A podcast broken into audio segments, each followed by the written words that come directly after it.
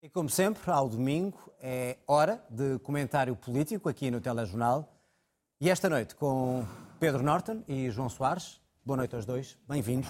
Temos eh, muito para falar, vamos então tentar ser disciplinados. Começamos primeiro, talvez, Pedro, pela, pela, pelo braço de ferro, diria eu, entre o Presidente e o Parlamento sobre a questão ainda das incompatibilidades. Já falámos disso aqui várias vezes, mas o Presidente a passar a bola ao Parlamento a falar de um emaranhado de leis e a dizer que é inadmissível que a entidade que foi criada há três anos para fiscalizar os rendimentos dos políticos não estar ainda a funcionar. Tem razão em, em passar a bola desta maneira?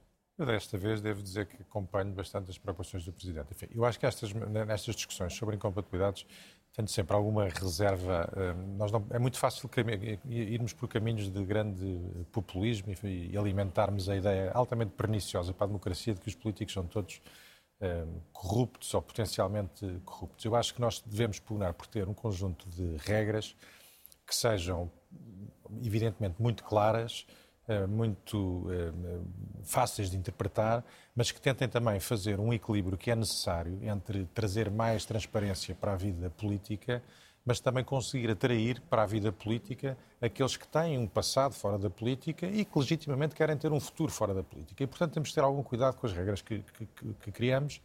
Um, e, por outro lado, julgo que acho que é importante que existam instâncias capazes de fazer a avaliação da aplicação dessas regras com celeridade e eficácia. Portanto, eu acho que acompanho a crítica do Presidente. Eu acho que as regras deviam ser, do meu ponto de vista, mais genéricas, mais claras, mais transparentes. Mas pode ele passar essa responsabilidade só para os deputados? A responsabilidade é dos deputados, o Presidente não pode legislar, não é? E, e, e, as, e mas há leis, há leis, que foram aprovadas e foram ratificadas. Mas, mas a, verdade, a, prova que as leis são confusas é que eh, passamos a vida a pedir pareceres, eh, pareceres com, com, sobre leis que entretanto mudaram e passamos a vida a, eh, em discussões sobre se, se, se, se, em face dos casos concretos, se as coisas se aplicam ou não se aplicam. Portanto, eu não estou, não, não quero discutir os casos concretos, mas parece-me de facto que as, que as leis deviam ser mais claras e mais genéricas, deviam ser grandes princípios passíveis de, depois de serem interpretados por uma qualquer entidade da transparência ou outra que se venha a, a, a escolher, de forma célere e eficaz. Em relação a, a, a, ao, ao, tema da, da, entidade de transparência, então, esse então é completamente indecoroso que ainda não esteja em funções. Só uma última nota. Não obstante tudo isto, há leis que estão em vigor e há regras que estão em vigor e aí a oposição tem razão. Elas têm que ser aplicadas independentemente da revisão que se venha a fazer no futuro. João Soares, já falámos disto há 15 dias. É Agora a novidade é que o assunto continuou eh, a ganhar esta proporção com o Presidente eh, a dar esta responsabilidade aos deputados.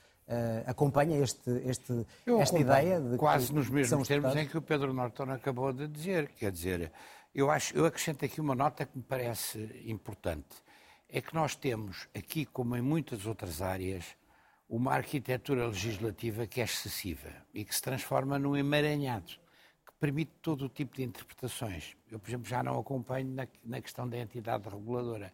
Nós atiramos sempre umas entidades reguladoras para cima dos problemas, quando, no fundo, temos dispositivos que permitiriam fazer esse tipo de avaliação. Parece-me claramente que, nessa matéria, o Tribunal Constitucional é quem está mais, quem recebe, aliás, as declarações de património, de rendimentos dos titulares de cargos políticos. Mas foi criada há três anos.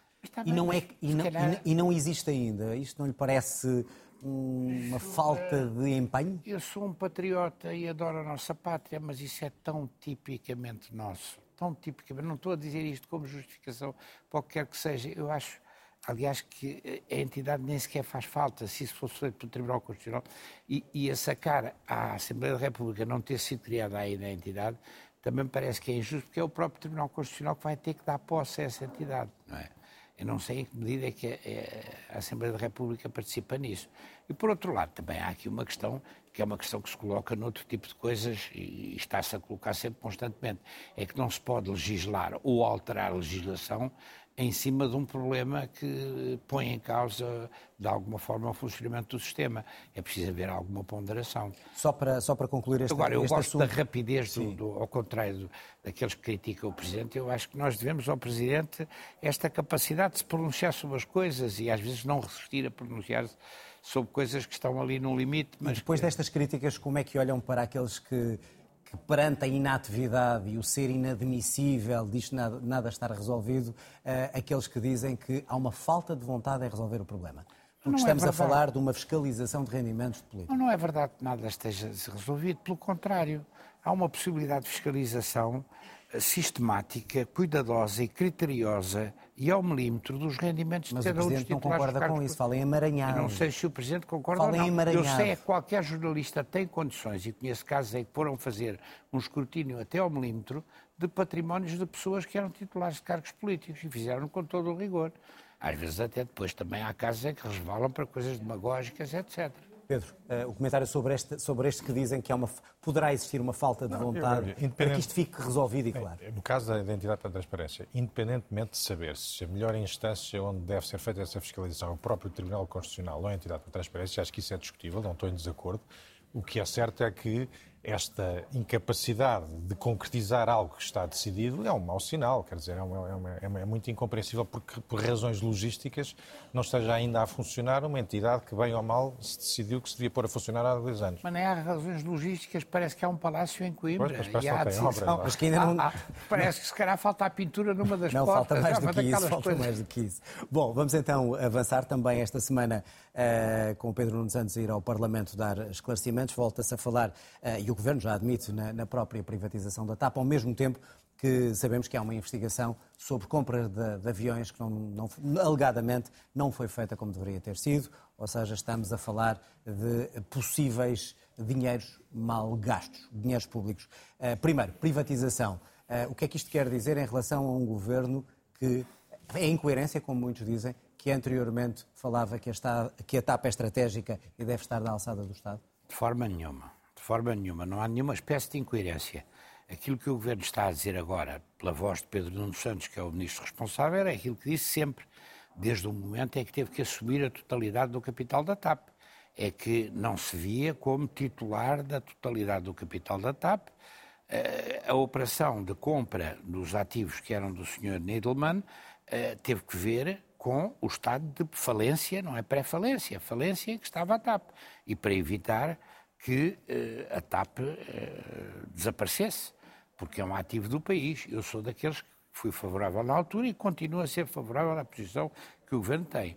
E a mim não me repugna de forma nenhuma que o Estado passe a ter apenas 25% ou 30% do capital da TAP, possa ter uma interferência na forma como ela é produzida, mas que possa ceder o resto do capital a uma entidade, a uma grande, eh, a uma grande companhia aérea ou um grande grupo de companhias aéreas, entre as quais se destaca claramente a Lufthansa. Portanto, eu acho até que isso era benéfico para o país, não tenho sobre essa matéria. E acha que este governo tem Olha, gerido bem o dossiê da TAP com dar... as ajudas que continuamente são dadas e o resultado que está à vista? Não, não, não misturemos isso com a compra dos aviões. Acho que não, não, perturba, não, não, não estou ainda a falar da compra dos aviões. Não, não estou a falar. O, sim, sim, sim, já falou, vamos à questão da, da questão dos aviões. Disso e, não, eu compreendo. estou a falar da gestão, eh, atendendo à ideia da privatização. Não estou em condições de lhe saber, se lhe saber dizer se a gestão tem sido a mais correta ou não. Acredito naquilo que diz o ministro Pedro Nuno Santos. E sei que sou suspeito, que sou amigo político e sou também amigo pessoal, mas acho que ele tem sido claro quando aponta até, inclusivamente, uma, uma recuperação. Agora, nós vimos há uma semana, são as tais coisas, a história dos automóveis e tudo aquilo foi um folhetim. É um folhetim que já se desfez também, mas nós temos que viver com isto, não é só os três anos para, para criar a entidade que tem o palacete em Coimbra e que ainda não pintou a porta.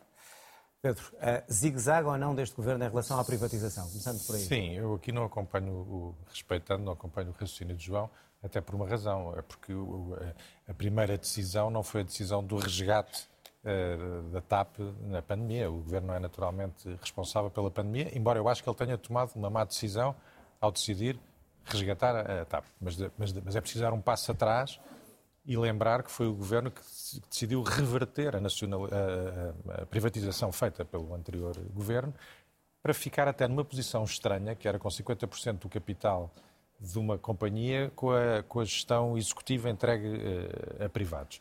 E o que isso objetivamente produziu foi o Estado, bem ou mal a privatização tinha-se dado, o Estado tinha deixado de ser o eterno financiador, garante, fiador de uma empresa que cronicamente tinha prejuízos e voltou-se a colocar nessa posição e depois, quando apanhou a pandemia pela frente, ficou na posição muito difícil de saber se deixava, se aceitava a insolvência da TAP ou se a resgatava. Optou por resgatar. Eu acho que o resgate foi feito com base em pressupostos muito discutíveis.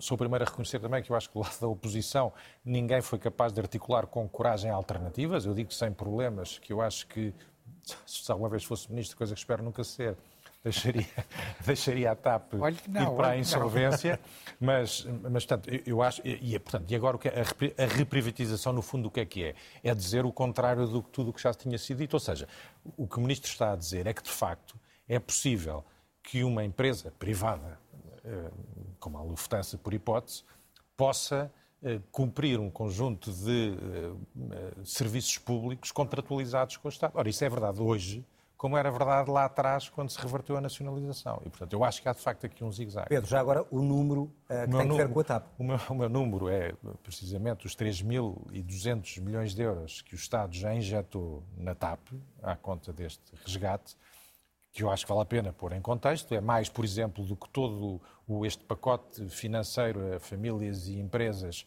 que o Governo, eh, que o governo anunciou para apoio aos, às subidas do preço de energia. É mais de metade, por exemplo, de todo eh, o, o, o pacote de alívio fiscal às famílias eh, e às empresas também, no, como que está, que está previsto no Orçamento do Estado, e obviamente um, um montante que o Estado nunca vai ver de volta. João, e já agora só para não deixarmos essa, essa questão por olhar, a questão de, de estar a ser investigado a compra uh, de um dos privados que entrou na, na, TAP num possível negócio. Quer isto dizer que o Estado não acautela, não tem acautelado como deveria os seus Não lhe posso bens? fazer um juízo sobre isso. Eh, com seriedade, como gosto, não sou capaz de fazer um juízo sobre isso. Admito todas as possibilidades, não tenho informação, nem creio que alguém tenha informação que chegue. Aliás, acho que foi mal em cima de uma discussão muito mais substancial que tem a ver com o futuro da TAP, estar a introduzir. Mas foi o próprio esse... ministro que o levou. Admito que sim, eu não, eu não teria feito o mesmo. Eu não digo como. Digo também, como Pedro Norton, eh, também espero não ser ministro mais na vida, mas. Os dois estão gravados. Isso, mas já tive a experiência, mas não digo que não. Bom, que, vamos então olhar para, para a questão britânica, para esta, não tenho outra palavra, novela política que está a acontecer. Uh, chegamos a uma altura em que vamos ter um novo ministro conservador, não escolhido pelas pessoas, mas pelos uh, próprios deputados que já escolheram outra ministra e que caiu. Uh, isto revela o quê, Pedro? Não, eu julgo que há eh, três ordens de razão para explicar esta novela, como lhe chamaste. A primeira tem a ver com aquilo que me parece ser a manifesta impreparação e incompetência da ainda Primeira-Ministra Liz Truss, que acaba por ser demitida pelos mercados ao apresentar um, um, um mini orçamento em que, no fundo, eh, tensionava num quadro que é um quadro de grande instabilidade internacional, de taxas de inflação descontroladas, de taxas de juro a, a, a subir, querer fi, eh, financiar uma descida de impostos sem propor um correspondente corte da, da, da despesa. E, portanto, isso teve o resultado que teve. Eu acho que, em particular em Portugal, a nossa esquerda está a fazer uma leitura enviesada do que isto quer dizer. O que isto quer dizer não é tanto uma aversão contra corte de impostos, é uma aversão dos mercados contra corte de impostos financiados por mais dívida, e, portanto, a mesma esquerda que agora critica, ou que agora se regozija com isso, é a mesma que critica as contas certas, que, felizmente, o nosso governo tem sempre respeitado, assim como o anterior. Ah, mas, portanto, o que isto tudo prova é que esta chamada, que a esquerda costuma chamar a ortodoxia das contas certas, é uma condição essencial para a sustentabilidade de qualquer política económica. Primeiro ponto, incompetência da senhora. Segundo ponto, eu acho que o Reino Unido não tem uma válvula de escape para casos como estes, em que há uma maioria absoluta de deputados, neste caso conservadores, de um partido que está completamente disfuncional. E, portanto, não há maneira de convocar eleições legislativas que não seja por a pedido da Primeira-Ministra ou de uma bancada conservadora que obviamente não vai fazer porque sabe que vai ser triste. Como representante da esquerda, a minha pergunta terá que ser esta, ou seja, isto é incompetência da senhora e de quem tem exercido as funções ou um falhanço de uma política de direita sobre impostos? É evidentemente incompetência da senhora, ficou demonstrada não apenas para o Reino Unido, mas para o mundo inteiro, mas é também um sinal de decadência lamentável de algumas instituições britânicas, e nomeadamente do Partido Conservador. Não tenho nenhumas afinidades com o Partido Conservador, mas tenho um profundo respeito por figuras como Winston Churchill ou mesmo como a senhora Thatcher, estando em desacordo com ela em algumas coisas. Era, foi uma mulher capaz de tomar decisões de uma coragem imensa, até no plano estratégico internacional como quando foi da Guerra das Malvinas com a Argentina. May, sempre teve alguma dignidade. E a Teresa May também. Agora, para já não falar daqueles de quem eu gosto, o Harold Wilson, o James Callaghan, os grandes, os grandes trabalhistas, os criadores do Serviço Nacional de Saúde inglês, etc. Isto, isto, isto é uma degradação. O Sr. Johnson parece que até do ponto de vista intelectual é uma figura interessantíssima, mas caramba, também até aquele cabelo é um bocadinho mais. Já agora aproveito dizer, a sua escolha hoje a minha, a minha eh, escolha da frase tem que ver, com, com, isso. Com um movimento que eu espero que possa progredir, eh, que é o um movimento que, contra o Brexit. Vamos ver também frase. tem uma origem no Brexit. Ah. Estas coisas todas. Eh, eu, eu vou dizê-la em inglês, penso que está claro. em inglês e em português no, no ecrã. We want our star back. Isto, por acaso, foi o meu filho que nas redes sociais apanhou esta, esta, esta frase, que é fantástica, ela. que é a frase da campanha dos que querem voltar ao Brexit, querem voltar à União Europeia, querem a estrela de volta, querem a estrela de volta, que é a estrela que faz parte das estrelas da União Europeia. Pedro, também uh, a frase da semana. A minha frase que julgo que vai aparecer. Vai aparecer é, agora é também, vamos vê-la. Não é em inglês, até é em espanhol, mas vamos, vamos ver. mas dito por um inglês com accent. Baby!